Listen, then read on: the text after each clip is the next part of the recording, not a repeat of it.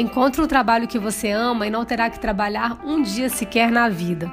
Quem nunca ouviu essa frase e sonhou com uma carreira feita de alegrias, realizações, muito dinheiro, arco-íris, unicórnios e nenhum sacrifício? Será mesmo que isso existe? Eu sempre achei essa história meio furada. Por isso fui atrás de gente que ama o que faz, é muito bem sucedida e mesmo assim tem histórias de perrengues na vida profissional para compartilhar. Meu nome é Sabrina Abreu. Perrengue é o nome deste podcast e a entrevistada desta semana é Sara Sheffield. Dona da Esdra Design, a história de Sara como empreendedora inclui classificação profissional, coragem para recomeçar e aquele ingrediente inexplicável e secreto, a intuição para descobrir antes o que será a tendência. Ah, importante!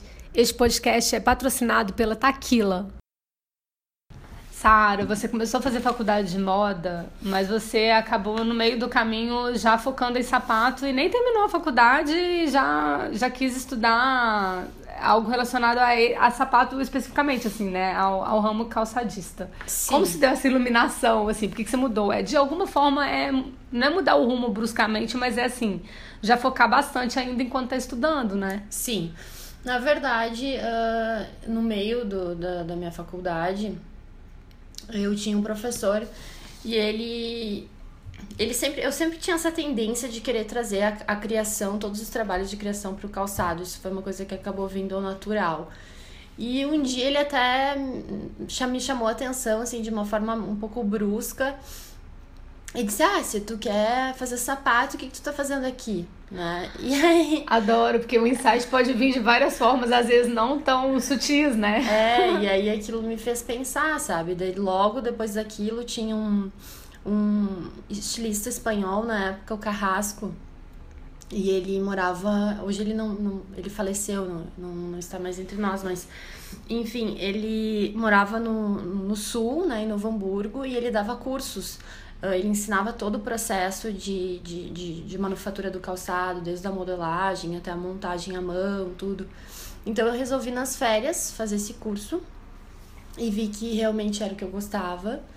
E aí realmente resolvi focar nisso e ir para Itália uh, focar nessa questão um, do mestiere, né? Do, do, do calçado, do, uh, do calzolaio, como eles chamam na Itália, que, que é, é do sapateiro. Né? Entendi. Né? Ai, que, é legal. o mistério do sapateiro. Eu adoro isso, assim, é. que é tipo, é, falar o nome da pessoa que vai lá e põe a mão na massa e faz mesmo, que eu acho que é o mais precioso de tudo, é, é você aprender a fazer algo desde o início, assim, né? Sim, muito legal. Com as mãos. Então eu fui uh, pra Arsutória, em Milão, aí aprendi lá uh, as técnicas, uh, tanto de modelagem quanto, enfim, de design.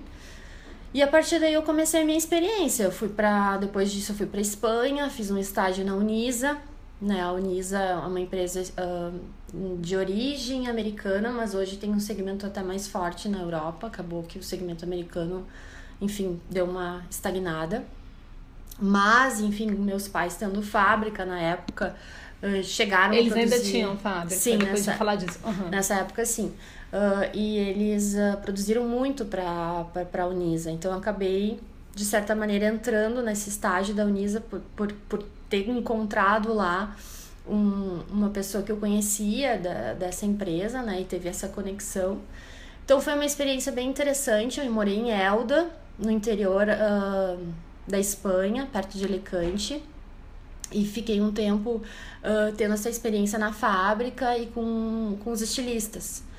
E após isso, eu senti que eu precisava uh, ter mais conhecimentos e procurei a, então uh, a escola do onde que o Giuseppe Zanotti era diretor na época, que era a Cercal, que ficava em São Mauro Pascoli, no interior da Itália, que também era um polo muito forte calçadista, né? Todas as grandes marcas, uh, Giuseppe Zanotti, Sergio Rossi, enfim, um, Baldinini, Vitini, um, várias, uh, Polini, estão nesse polo, né? Um dos polos mais de, de assim de sapato de luxo da Itália.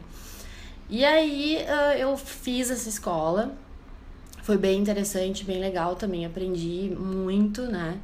E, e depois, uh, depois da escola, consegui esse estágio na, na Sérgio Rossi, né? E aí, era um estágio bem disputado, assim como era. É, porque no, no fim da escola sim, né? você tinha uma pontuação e uh, quem tinha a melhor pontuação consegui um melhor estágio, né? Então eu ainda consegui o melhor, assim, foi ótimo, ótimo, porque era, ótimo. era bem, bem uma marca bem, bem bacana na época. Então, uh, digamos, as duas marcas mais disputadas eram uh, Giuseppe Zanotti e Sergio Rossi, né, na, no estágio, assim.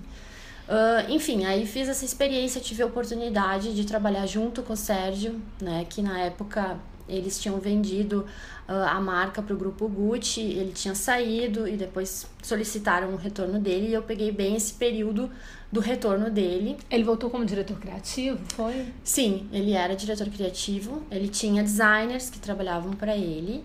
Uh, mas ele era o diretor criativo das linhas que aprovava, que dava os insights, os inputs, as ideias. E realmente você trabalhando com ele, você viu que era real, assim, que tinha essa digital dele nos, sim, nos projetos. Sim, muito, muito. Ele acompanhava cada detalhe, assim. Que isso é legal de ver por dentro, que a gente sabe que nem sempre é assim, né? Algumas marcas têm é, essa curadoria real, assim, de um grande nome, outras não, né?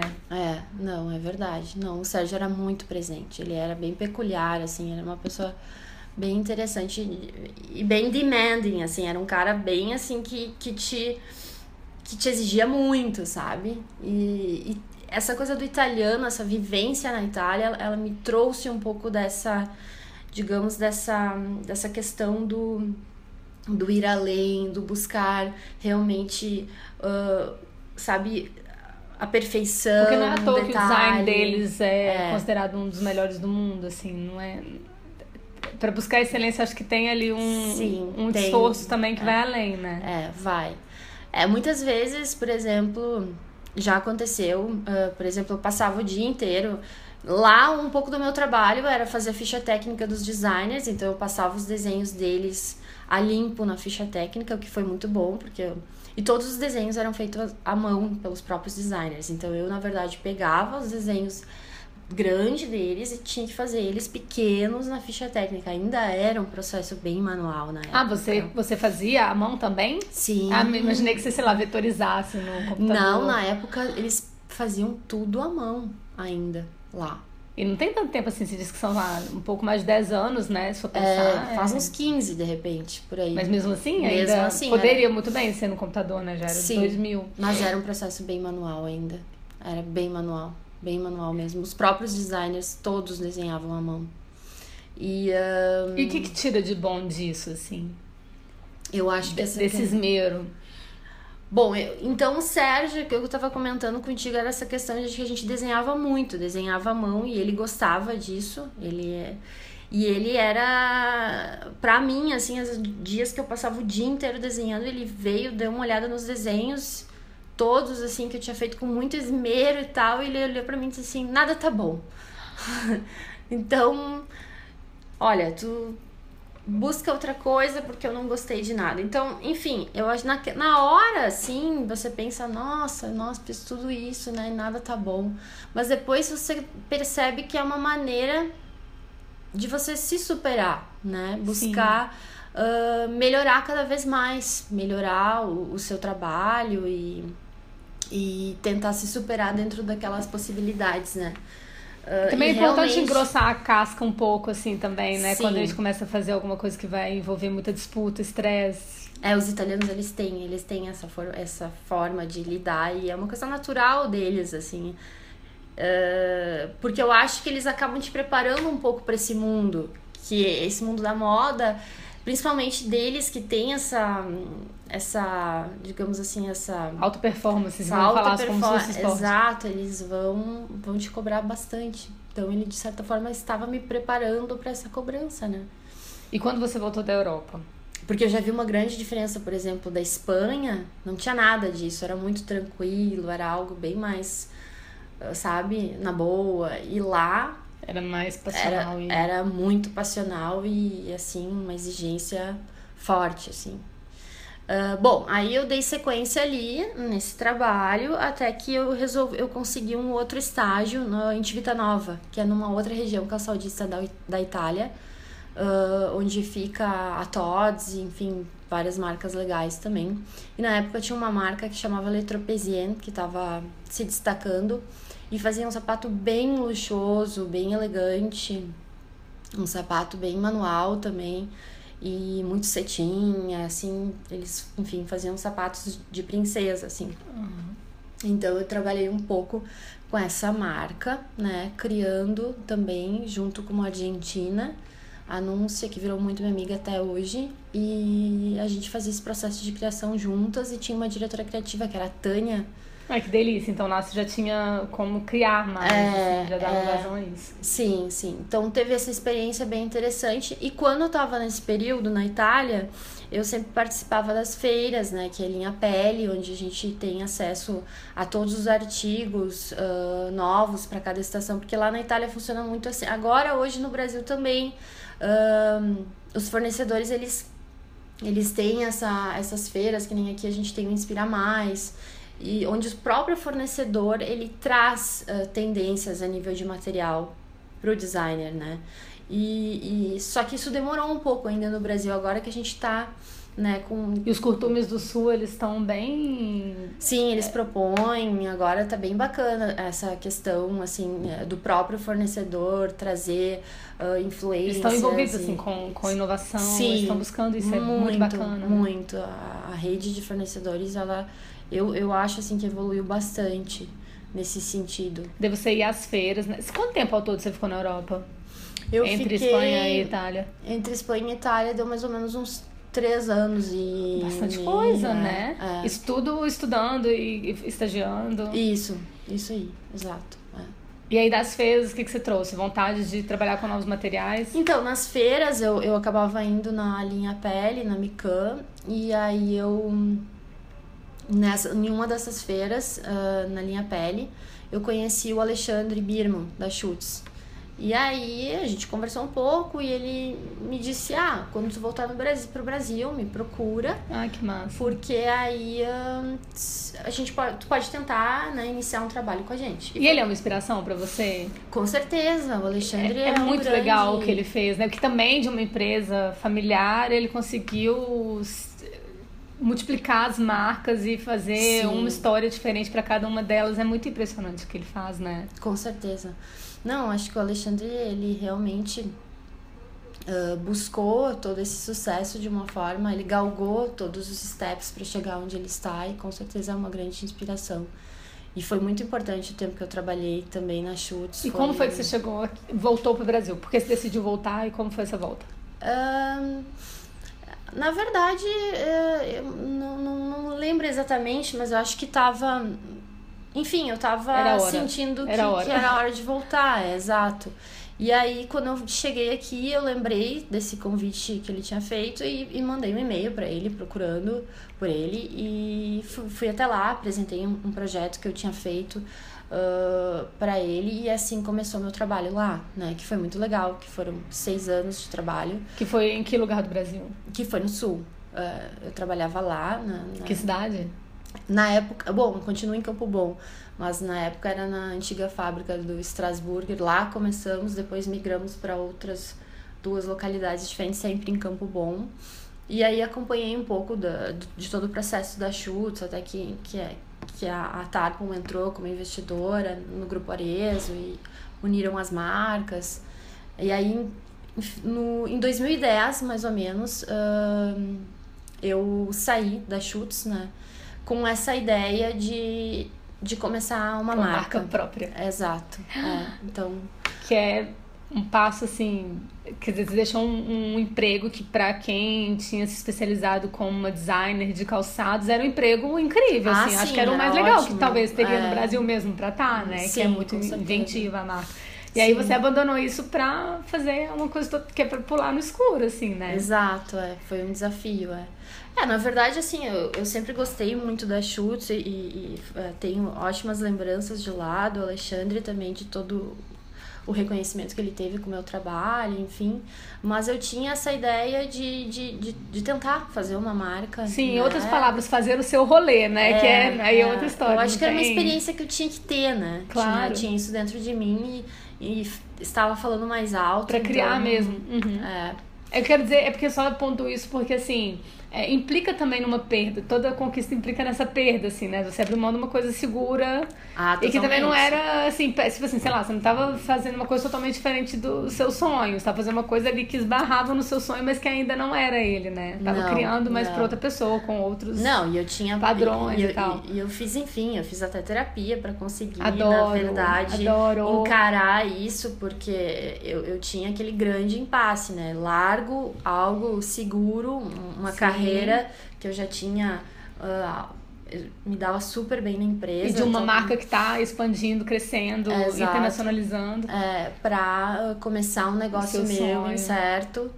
E será, né, que eu faço isso? Eu me questionei zilhões de vezes. Que ótimo, mas aí. Mas acabei, sim. acabei fazendo, né? Ótimo. E foi muito legal. Eu tive, enfim, continuo aí com a Ezra. Aham. E só que nesse período todo tiveram ah, acontecimentos interessantes, né? Pra contar um pouquinho. Então, comecei a marca, meus pais tinham fábrica. Você começou a ah, marca em 2010, mesmo 2011. É, final de 2010. Aham. ah, acho que. Sou meio ruim com datas, mas acho que foi isso aí mesmo. E aí, ahn, bom, enfim, comecei a marca ahn, e eu tive um lançamento de um produto que foi bastante icônico, né? Ah, eu trouxe a ideia do sneaker, que na verdade foi uma. Foi, foi criado o primeiro protótipo, digamos, pela Isabel Marran, né? Ela tinha um, um- um salto com Aqueles com salto um embutido, salto que foi uma embutido, febre. Que foi uma febre.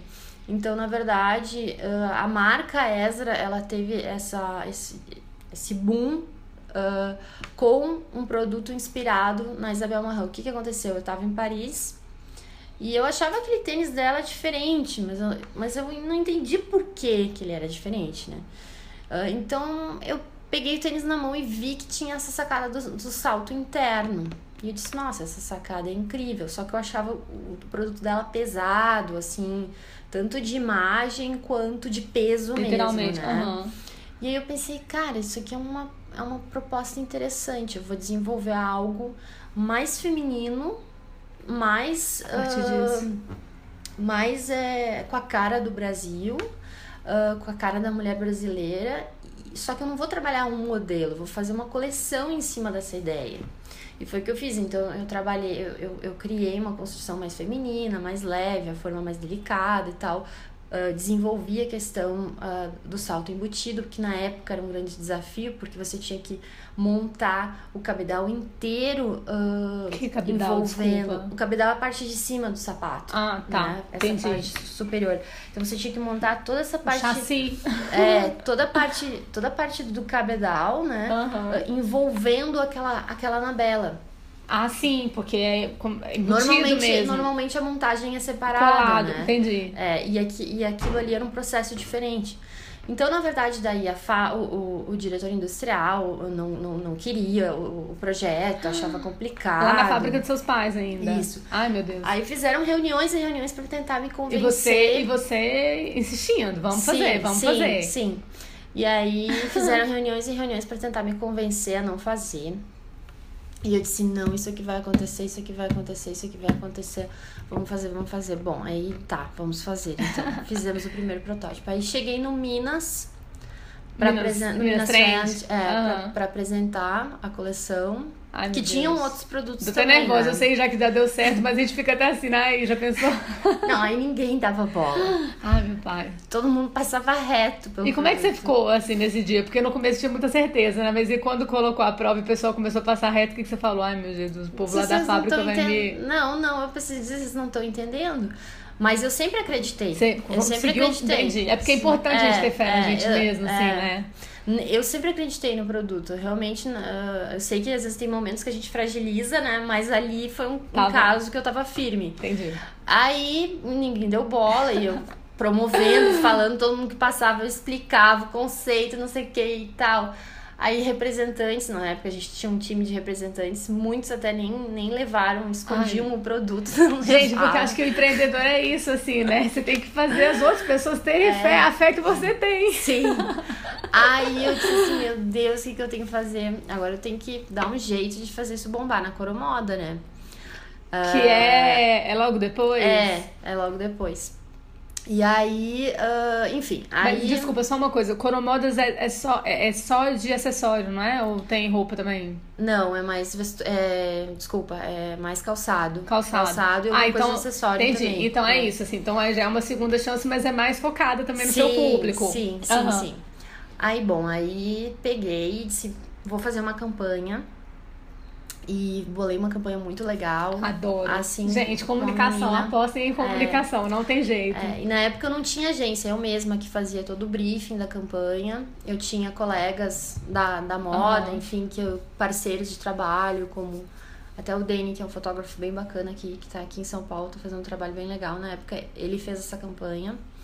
E a gente fez uma foto de uma menina pulando numa cama assim antiga, era, era uma casa de um colecionador assim de antiguidades, uma casa assim tipo numa fazenda e era uma cama assim super antiga e ela tava pulando nessa cama e a gente pegou todos os uh, fez uma guerra de travesseiros, jogava aquelas penas e ela pulando com aquele tênis, ficou linda a imagem. Ai, que demais. E aí eu coloquei a imagem no fundo do, do stand e, e coloquei. E eu e todas as meninas usando, usando o produto. Ótimo. Né? E aí, lá no Minas Trend ainda não tinha rolado isso? Não, não tinha. Nem você estava usando ainda? Não, porque eu não, não tinha nem minha numeração ainda. Ah, então é outra história também. É... Então você aí, lá você foi pra guerra mesmo, é... na Coromore. É, porque na verdade, assim, o, o, sapato a gente normalmente desenvolve tamanho 35 a primeira amostra, né? hum. né? E eu calço 36. Então uh, eu não tinha nem como ter uma amostra ainda, porque o primeiro protótipo. Que ficar certinho, entendi. É, mas até para Coromoda a gente já teve mais tempo para se organizar. Enfim, aí uh, com toda essa questão, digamos que o produto começou a despertar, né? Que começou a. Mas ainda muito, muito de forma assim, bem delicada, assim, ainda começando, né? Uh, mas o grande boom foi na Dafit que a Márcia, na época compradora, uh, ela comprou uma grade com o meu irmão e, e, e ela ainda também estava um pouco insegura. E chegou na Dafit bombou. Logo que chegou, assim, acabou o produto e aí começou. Que é o lado muito legal dessas, dessas é, marcas que. multimarcas, né? Uhum. Que apostam em produtos inovadores, Exato. né? Exato. É. Bom, aí começou a bombar e, e, e, aí era assim, eu saía do escritório às vezes tarde, trabalhava até mais tarde, sei lá, 10 e meia, 11 horas, telefone tocando na empresa, das Pedidos. meninas enlouquecidas. Que sonho, que sonho. É o sonho de todo mundo que Não, tem um, foi, um negócio. Assim, foi, um, foi um boom realmente aquilo. Foi muito assim, foi um tiro certo, assim. Aí depois outras marcas acabaram lançando e também venderam muito bem. Eu vendi muito bem porque acabei ficando conhecida como, como uma marca que É, quem sai na frente, sai na frente, não é. tem como. E só que aí depois o popular começou a fazer, todo mundo começou a fazer, como o mercado brasileiro é, acaba queimando o produto, né? Sim. Todos os preços. Ele vai, vai num limite assim que ele. Vai até exaustão mesmo. Até exaustão, exatamente. E aí. Mas durou o quê? Um ano, sei lá. Ah, eu acho que durou por aí, é. Um, eu acho, um ano é? e meio, é. Um ano e meio, alguma coisa assim. É. Que é incrível, é, né? É. Você é. ter esse, um fôlego assim. Sim, sim, sim. É, bem interessante. Bom, enfim, depois daquilo a gente conseguiu colocar alguns, alguns produtos icônicos. Não, também. mas então vamos lá. Imagino que é. dentro da empresa, porque Sim. Tudo bem, vamos, vamos falar assim dessa forma. Certo. Você era a filha dos donos, certo? Sim.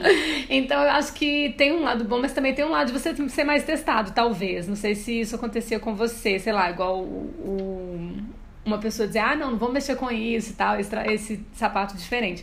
Mas uma vez que deu tão certo, imagino que a sua palavra deve ter dado uma valorizada lá dentro, é isso mesmo? Sim, não, val valorizou. Acredito que eles eu digo assim, os profissionais ao redor sim, mesmo. Sim, sim, não, todos eles uh, ficaram satisfeitos com, enfim, com, com, o boom. com o boom. E, mas eu acho que nesse ponto, assim, sempre foi trabalhado de uma forma, assim, sempre Tranquila. Tranquila, Entendi. assim. Não teve uma, Eu não senti nesse aspecto, digamos assim, que, que eles tiveram, me valorizassem mais ou menos. Acho que sempre não, foi algo entendi. equilibrado. Não, eu só imaginei assim, sei lá, que depois de um sucesso desse, porque afinal de contas você tava meio sozinha no, na teimosia, ah, assim, sim. né? E se provou. Sim, sim, sim. É, é, foi bem. Uma boa ideia. Isso foi bem, foi bem legal. É. Uhum. Mas acaba que depois tudo vira normal, assim, né? claro. né? Mais, é, porque assim, acho é... que o sucesso é o próximo sucesso que a gente tá é, pensando também, exatamente, né? Exatamente, é. E aí a, a, busca sempre foi essa, pelo menos a minha, de tá, qual vai ser o próximo que, que vai sneaker, ser a próxima né? coisa Qual certa. vai ser o Sim. próximo. E quais foram suas outras apostas? Bom, depois, da, depois daquele produto eu lancei o Flatform, que também foi super antecipado, que na verdade depois que eu fechei a marca em 2015, final de 2015. Como é que chamava essa marca? Essa era a Esdra. Ah, já era mesmo. Já era ah, Esdra. deu um tempo foi nela mesmo. Foi na Esdra mesmo. A marca dos seus pais chamava Esdra. Não, meus pais tinham uma marca que chamava Baliza, há muitos anos ah, atrás. tá. Aí em 2011 você, você pegou e, colo... e a... abriu a Esdra aproveitando essa estrutura? É, sim, aproveitando a fábrica Entendi, deles. ok. E eles já não tinham mais a marca Baliza, já não tinham mais a marca Conspirato. Eles no passado tinham marcas no mercado interno, uh, já tinham trabalhado com o mercado interno e já não queriam mais trabalhar com o mercado Que é interno. esse lance, que eles estavam exportando. Sim, eles trabalhavam mais focados na exportação e aí a exportação já estava ficando difícil e também tinha um dos motivos pelo qual eu também decidi sair da Schutz era porque eu via que já não estava mais tendo um, eles já não estavam mais sendo uma demanda tão forte de, de exportação e eles tinham uma estrutura da fábrica e, e também tinha que ser feito alguma coisa com aquilo ali, né? Ah, o, que, que, o que faria, o que supriria aquela produção. Então, por isso a ideia da ESA, que inicialmente, na verdade, eles não estavam muito uh, empolgados. Então, Porque eu... eles mesmos viram as dificuldades, né? Exato, já, já tinham passado por isso. Então, eu acabei apostando eu mesma na primeira coleção, né? no primeiro mostruário. Uh, e, e acabou, eu fiz a feira SIC em Gramado e teve um resultado legal, todo mundo ficou satisfeito, e daí eles, tá, vamos então pensar melhor nesse projeto. Então ali já houve uma conquista, entendeu? E aí foi indo, aí depois rolou o sneaker, Sim. aí a coisa foi, digamos, melhorando e. E por que você resolveu dar um tempo em 2015, depois de. Você estava numa crescente, né? Sim, nós estávamos numa crescente e nós começar, começamos a ter algumas dificuldades, porque na verdade meus pais tinham a fábrica muito adaptada à exportação. E a exportação ela tem volumes muito grandes. Ah, Por exemplo, você pega um produto, você tem, sei lá, dois mil pares daquela cor ou em três cores, entendeu? Então a logística da produção é muito mais fácil do que o mercado interno, que é muito pingado. É tipo, ah, 30 modelinhos dessa cor, 40 Sim. modelinhos. Então teve toda uma dificuldade até todos os funcionários, toda a empresa se adaptar Ajustar.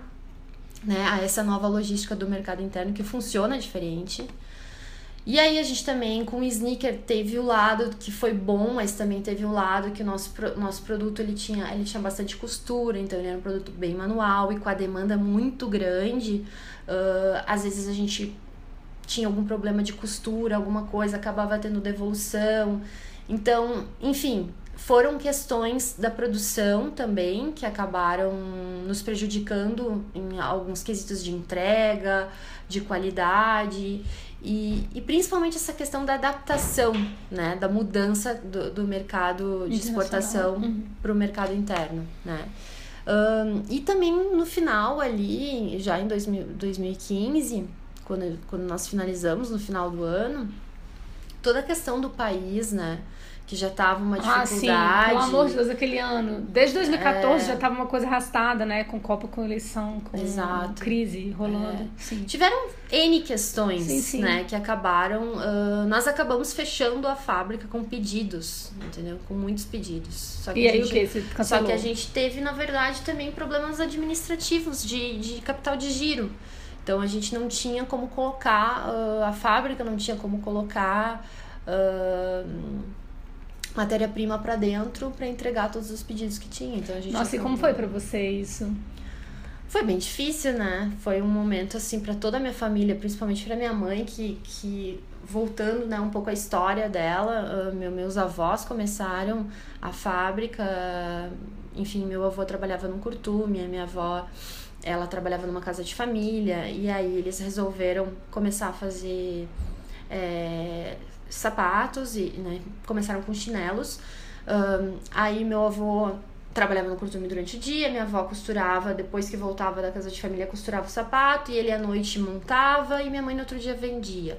Então, assim, começou... Então ela viu essa é, história toda linda que evoluiu para uma fábrica que exportava milhares sim, sim. de unidades. Sim, eles chegaram a, a, produzir 6 mil pares por dia de sapato nos auges, assim. Então era uma fábrica. Então foram assim, milhões de é, unidades, né? No é, final. Porque é, não, anos, se tornou, sim, se tornou uma fábrica grande. Era uma unidade fabril apenas.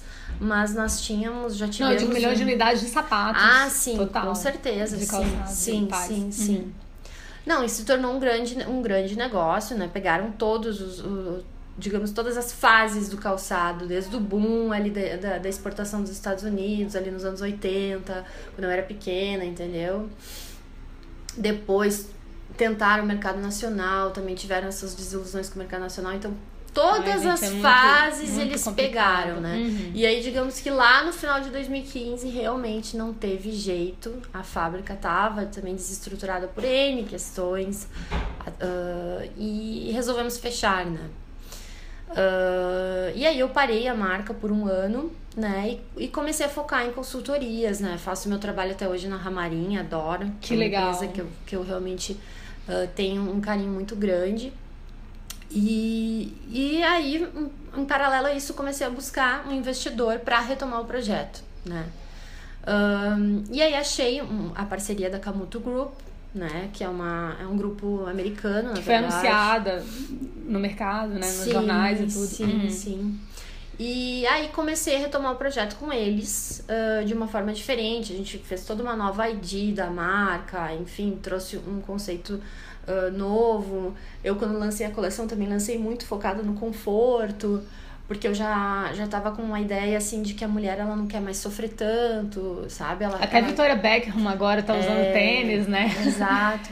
É, então a gente tava focando assim em saltos mais blocados, saltos que você pode passar o dia todo e não vai sentir tanto, sabe? Uh, só que o público sentiu também um pouco falta daquela Esdra mais sexy. Isso eu percebi também, do salto e tal, do bico, do bico fino e tal. Então, na verdade, a gente está nesse processo de, de, de, de, estruturação, né? E vendo agora quais os próximos passos. E você como... conseguiu reestruturar a fábrica de uma forma que você consiga entregar menos é, unidade de cada modelo e tal? Então, na verdade, é a Camuto que cuida de toda essa parte, digamos, da, da logística, da logística Ai, que de bom. produção. Então você tá aí criando é, e, é. e, Então, eles que, que, que, coordenam esse processo. Isso Eu, é ótimo, né? É. Porque daí você fica mais livre para poder fazer o que você ama e sabe fazer melhor, né? Exatamente, é, exatamente. Que acho que é a situação ideal, assim. É, isso aí. E hoje nós estamos, então, com esse projeto novamente. Uh, então vamos falar da Lagarçon? É, exato. Eu acho muito legal, porque não foi a é. primeira vez, né? Foi não. a terceira? Com a Lagarçone foi a segunda, mas com o Alexandre a gente já fazia um trabalho legal na época. Com a Ezra já fiz o... Então conta como foi essa aproximação. Bom, na verdade, a aproximação com o Alexandre foi através da Fanny, que também é uma pessoa que trabalha muitos anos no mercado é, calçadista lá no sul, ela é bem conhecida também. Uh, e nós éramos, nós somos amigas até hoje e ela uh, me, me questionou um dia, né? Disse, ah, o Alexandre tá buscando parceiro para fazer os produtos dele pro Fashion Week. Você tem interesse? Eu disse, sim, Fanny, tem interesse. E aí começou, e aí a gente fez, acho que na época, digamos assim, da antiga Esdra, né, antes de 2015, uhum.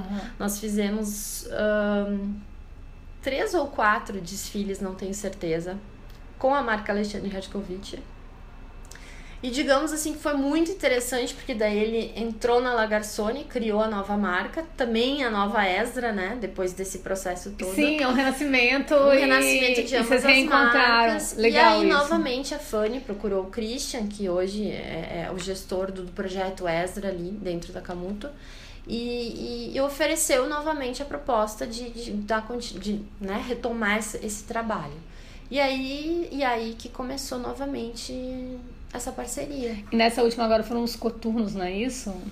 Foram, foram escarpãs e botas. Umas assim, botas, meia, né? uma bota meia pata com salto fino. Com os cadastros também, não é? Tem umas Isso. amarrações. Foi você que desenhou? Na verdade, o Alexandre cria os produtos. Aí vocês E fazem. nós desenvolvemos. Entendi. Exatamente. é. Entendi. exatamente. É.